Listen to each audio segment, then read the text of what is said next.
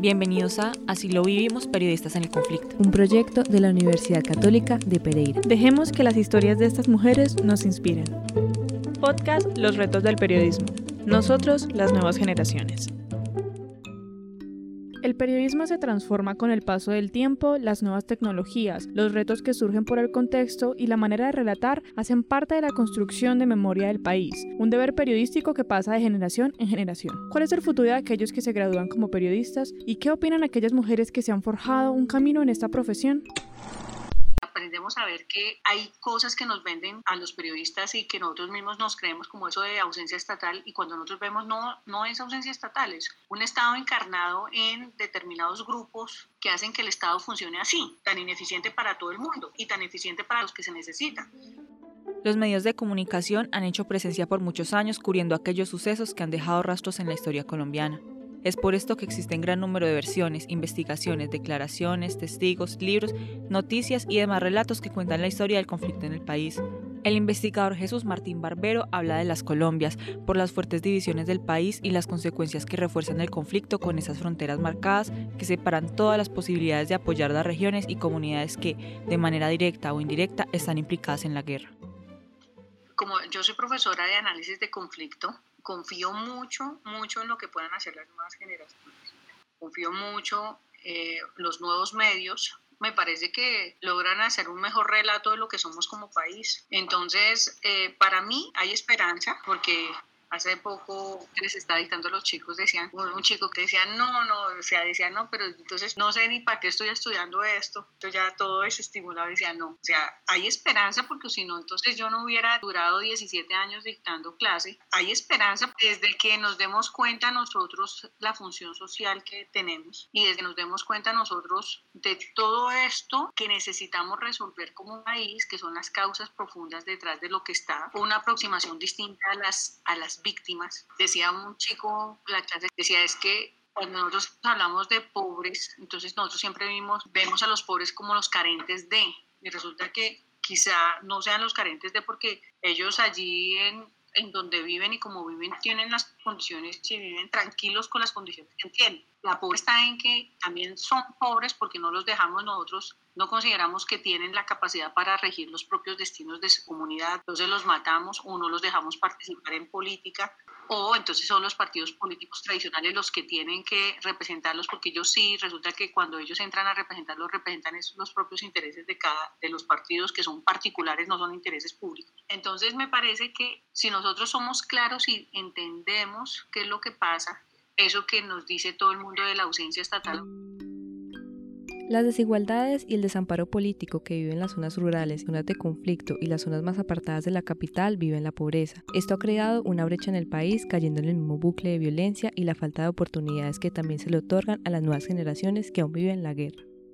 Viviana Mercado hace una crítica al periodismo por la manera en que se abordaba la sociedad civil que queda en medio de traficantes, ejército, paramilitares, guerrilla y delincuencia común, una Colombia fragmentada que hoy sufre de varias guerras entre cruzadas entonces nos aproximamos a ellos, es llóreme aquí en la Cámara, pero no me diga cómo es la solución, porque no, la solución voy y se la pregunto al ministro del Interior. Entonces me parece que si nosotros vemos eso, periodistas cuestionamos e interpelamos de mejor forma y logramos dar elementos para que la gente igual cuestione e interpele. Entonces me parece que en ustedes está el mejor desarrollo de un periodismo, en donde entonces yo no entré a La Patria o entré al diario del Otuno, ahí lo que hago es replicar las prácticas y las fuentes periodísticas. Considero la información un bien público y desde ahí lo trabajo y si tengo que llamar al alcalde porque lo necesito para esto, sí, si no, no. Entonces me parece que es asumir de diferente forma el hacer periodismo. Para Yanelda Jaimes, las nuevas tecnologías han facilitado mucho el trabajo para los periodistas, para bien y para mal. En ocasiones pueden generar vacíos de información por la entrega inmediata de la misma y no crea vínculos entre el periodista y la historia, lo que hace que los procesos de retroalimentación de los relatos sean menos cercanos y más fríos. Las nuevas generaciones como ustedes, mm, no sé si tengan entrega, ese mismo apasionamiento de meterse en un proceso, de escudriñarlo, de, leerlo, de aprenderlo, de conocerlo a fondo, de mirar otras experiencias de otros países, porque también eso era importante, ¿no?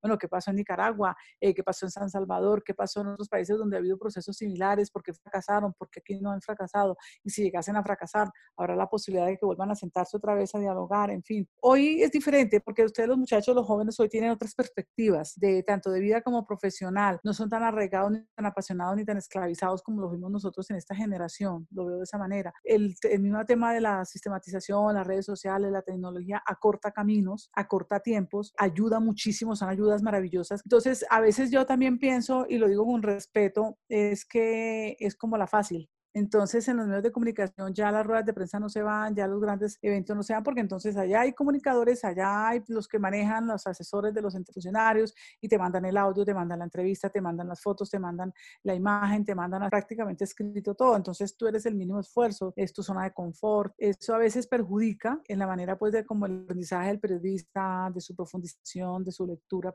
a futuro, de, de su perspectiva. ¿Cómo pues agiliza? Agiliza y bueno, es más rápido el trabajo, pero no quiero decir que sea mejor ni peor, es lo que hay. No sé si cuando yo en esa época me, yo dije, ah, pues yo no, voy al Caguán, venga, monteme en una teleconferencia y miro hay que dialogan, que paran y se van de la mesa y chao. Pudo haber sido. Al ser escritora, Olga comprende la importancia de escuchar a su fuente sin interrumpir. Le permite contar su historia y revelar detalles que solo se producen en ese tipo de conversaciones amigables que se presentan en ejercicios periodísticos del arco aliento. Les voy a hacer la pregunta más abierta que uno puede hacer. ¿Qué hiciste ese día? ¿Qué pasó ese día? Voy a hablar tres horas de qué hizo y qué pasó ese día. Si yo empiezo, ¿a qué hora se levantó? No, a las 8 de la mañana. Ah, y después de eso, ¿qué hizo? No, pues bajé a montar guardia. No, ¿qué pasó ese día? Muy abiertas. Esa es, esa es como una de las leyes para conseguir testimonios para géneros de largo aliento. Preguntas muy abiertas. Además, da un consejo para las nuevas generaciones. Cosa que pasa mucho, y, lo digo con todo respeto, de los periodistas de hoy, muchos estudiantes también, que serán periodistas después, es que interrumpen. Entonces, por ejemplo, uno está contando algo y de pronto le dicen, vea, pero, pero, precíseme eso. No, porque se le va el hilo narrativo al personaje. Y ese es un consejo que yo siempre doy. No lo interrumpan, apunte por ahí la duda, la pregunta, de pronto la persona sigue hablando y absuelve esa duda, sino que no la dijo en ese momento, sino que la dejó para después. No interrumpan. Hoy que tenemos estos medios electrónicos, que ya no es como en las primeras épocas días de periodista, en la que los noticieros los hacíamos con película de cine, que había que revelar y después en la moviola montar, copiar, cortar, pegar. Entonces eso era un proceso muy costoso, demorado y costoso, costosísimo además. Luego pasamos al video en donde había cassette y entonces yo iba a una entrevista y me daban un cassette de 20 minutos, yo tenía que embutir todo en 20 minutos. Hoy en día a veces a mí los estudiantes me dicen, ¿cuántas fotos hago? 100. 100, profe, 100. Bueno, 50, está bien, se lo dejo en 50 o en 30. Antes uno tenía un rollo de 24 fotos y con ese rollo de 24 fotos había que hacerlo todo. No había posibilidades de, de equivocarse ni nada. Ahora somos nosotros los encargados de llevar esa bandera de una manera transparente y reconociendo el camino que hicieron las periodistas que hoy nos permiten conocer las historias detrás de una guerra, como una forma de paliar el dolor, de comprender las experiencias personales en el conflicto, de lidiar con el desconsuelo, recuperar archivos silenciosos para que los muertos no vuelvan a perecer en la memoria, y liberarse del peso de la angustia de la pérdida de los otros, de las tierras, de sí mismas. Las mujeres han construido sus propios relatos. Créditos, narrativas femeninas del conflicto armado y la violencia política en Colombia, Contar para Rehacerse, Revista de Estudios Sociales, Herrera y Pertus 2015. Jesús Martín Barbero, citado en Ser Mujer y Colombiana, Reflexiones sobre Género, Violencia y Discurso en Colombia, ensayo Lozano 2005.